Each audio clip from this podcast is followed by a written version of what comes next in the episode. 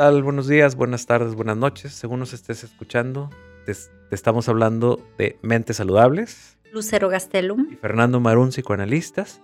Y hoy tenemos un tema muy, muy importante y, y, en lo particular es un tema muy, muy bonito y muy indispensable en la vida. Hoy vamos a hablar de lo que es la reciprocidad, la reciprocidad en general. Nosotros, los seres humanos, necesitamos sentirnos correspondidos desde siempre desde que, o desde antes de nacer, necesitamos esta, este sentimiento de que lo que yo doy, espero recibirlo de vuelta. La cantidad que yo doy, espero la cantidad de vuelta. Y esto nos hace sentir muy bien, nos hace sentir felices, pero es sentirnos felices, más no ser felices, porque a veces generalizamos donde la reciprocidad para ser feliz, no, es para sentirnos felices porque la felicidad abarca más situaciones y más cosas. Pero en este caso sí necesitamos los seres humanos eh, sentirnos que, que, se retribuye lo que nosotros también vamos a dar. ¿Qué opinas, Lucero? Es un tema que podemos verlo en todos los planos de la vida, en lo laboral, en lo social, con la familia, con los amigos, con la pareja, con las mascotas, con todo el mundo y en todos los escenarios. ¿Te parece si empezamos a de alguna manera definir lo que es reciprocidad? Reciprocidad pues es, es esta acción que nos motiva a corresponder de forma mutua a una persona, una cosa con otra. Dar y recibir con límites, eso, eso es algo muy importante. Un ejemplo podría ser una persona que ayuda a la otra y luego la otra lo recibirá eh, va a recibir lo mismo de su parte como una compensación o como un agradecimiento. Pero la reciprocidad es todo aquello que nosotros damos y la otra persona nos lo regresa. En la misma cantidad, quizás un poquito menos o un poquito de más, pero a eso le, le llamamos límite. ¿Por qué es el límite algo importante? El límite es algo importante porque muchas de las quejas en consulta, muchas de las quejas con los amigos, las amigas que escuchamos o nosotros mismos es que yo doy y no me corresponden mis amigos, mis amigas, como yo di. O mi pareja, ¿cuántas veces no escuchamos en donde la pareja dice, es que yo pongo, yo doy, yo todo, y entonces mi queja es, pues es que mi pareja no hace lo mismo que yo, o no me da lo que yo le doy, y entonces empieza un conflicto. Estamos hablando de que la reciprocidad no se está dando, o si es que se está dando, se está dando de una manera muy dispareja y muy pequeña del otro lado. Y aquí sería muy interesante el poder analizar qué es lo que está pasando para no recibir esto que damos. Y hay algunas personas que tienen dificultad también para recibir e inconscientemente hacen cosas para bloquear los presentes, los regalos, las atenciones que quien los rodea quiera brindarles. Entonces, vamos a estar viendo este intercambio. Pueden ser de gestos, pueden ser cosas materiales, pueden ser actividades, pueden ser diferentes cosas, ahorita vamos a hablar de ellas, pero sí es importante que puedan ver que esta reciprocidad sería el intercambio con los demás. El intercambio equilibrado, para hacer una, una reciprocidad sana, indispensable para la vida, tendría que ser equilibrado. Un ejemplo sería si ponemos el nombre de María, si María cumpleaños, invita a sus amigos a una fiesta, a cambio va a recibir regalos y felicitaciones. Estamos hablando de una reciprocidad. O cuando también pueden invitar a alguna mm, open house o apertura de oficina a alguien y entonces llevamos una botella de vino para brindar o champán. Entonces, gracias a esa invitación, o sea, tú me invitas a un evento muy bonito para ti, bueno, yo quiero en agradecimiento, en gratitud, en reciprocidad, poder llevar eso para poder brindar juntos. Por ejemplo, un estudiante que es bueno en matemáticas le explica a otro amigo lo que son las matemáticas y el otro amigo que es bueno en historia le platica la historia al otro y entonces la reciprocidad en este caso se, está dando, ¿no? Muy bien, y también, por ejemplo, con las mascotas, nosotros las alimentamos, las cuidamos, las educamos y pues nos dan alegría, nos dan satisfacción, pueden llegar a pues sacarnos una carcajada.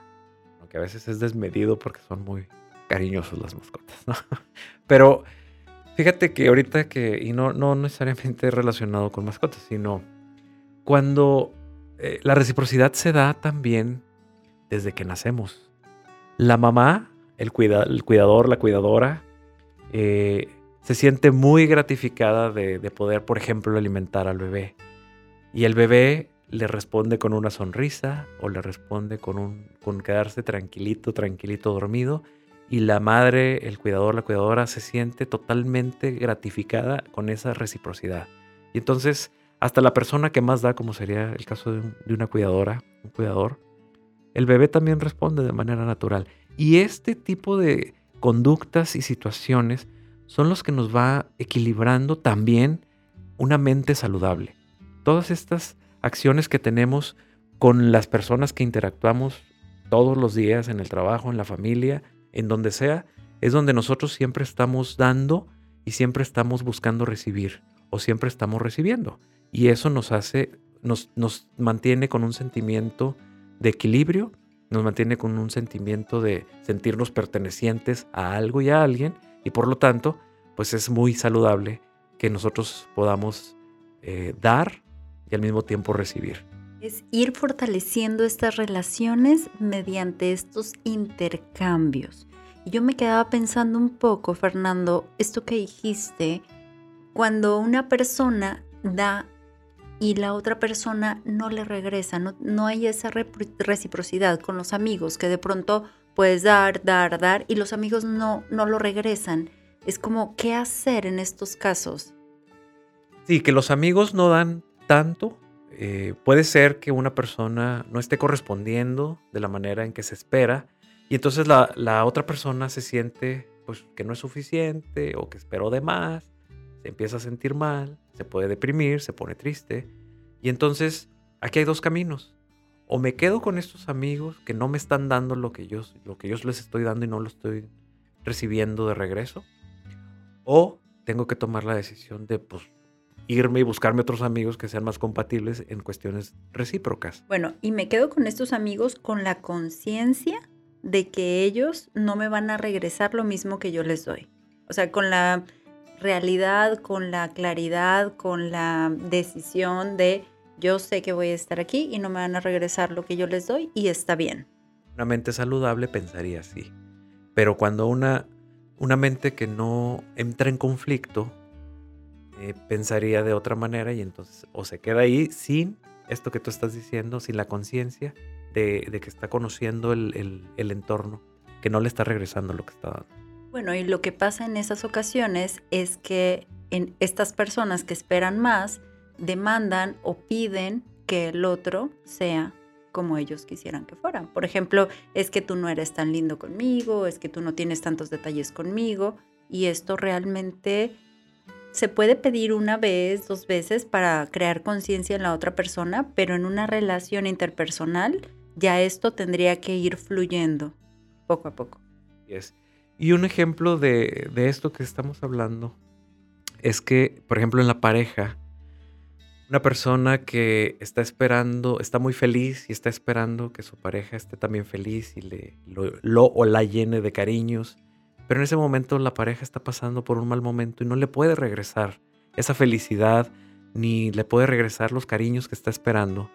Y entonces se puede provocar un conflicto. Simplemente no hay una disponibilidad en ese momento, pero no significa que no sea una persona con una reciprocidad.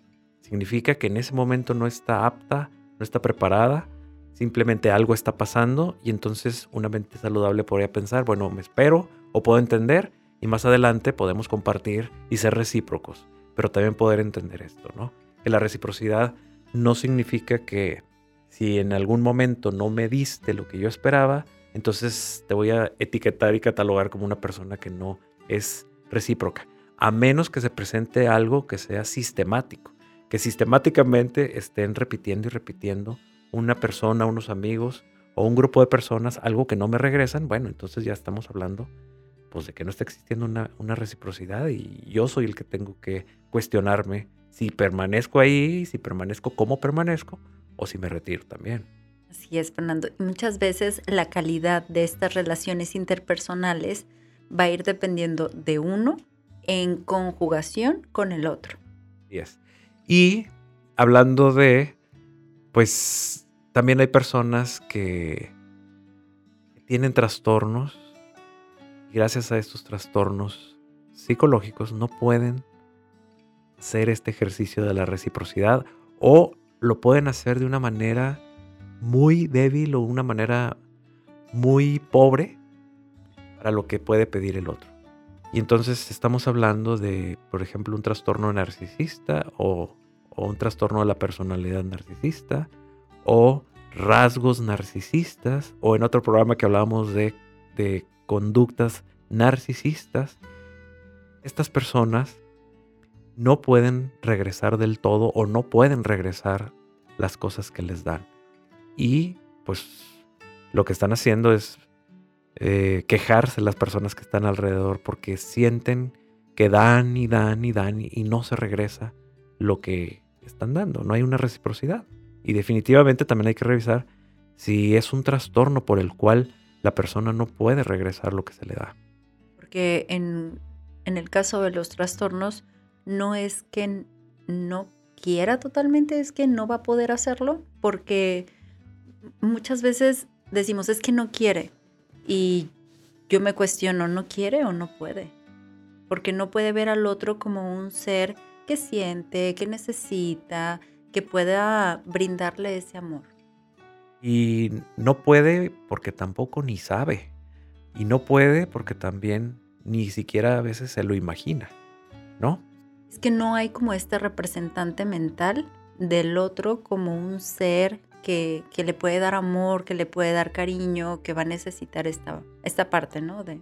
Bueno, es que la reciprocidad tiene que ir muy ligada a la empatía. Y después hacemos otro programa de la empatía para que podamos ligar estos dos episodios. Pero eh, una persona por trastorno no tiene empatía o sufre por tener muy poquita empatía, por lo tanto no, no puede regresar, no puede sentir ni ponerse en los zapatos del otro y no puede saber lo que está sintiendo, por lo tanto ni se imagina a veces que pues que tiene que regresar cosas, ¿no? Entonces, eh, dentro de los trastornos, pues también, por ejemplo, un trastorno del espectro autista, no podemos esperar en estas personas, pues, una reciprocidad igual que alguien que no lo tenga, ¿no?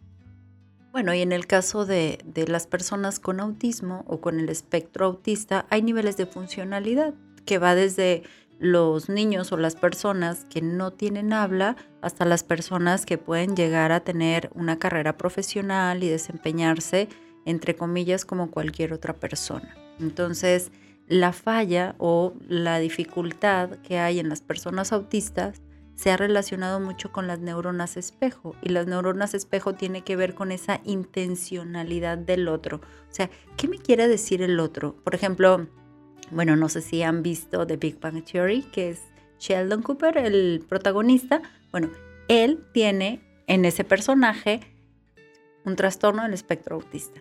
Y muchos de los chistes o comentarios los escucha concretamente, no ve el otro lado y muchas veces no alcanza a ser tan recíproco con los demás, sino van aprendiendo con el tiempo a ser recíprocos, a interpretar el es que estás diciendo esto y te ríes, entonces es un chiste.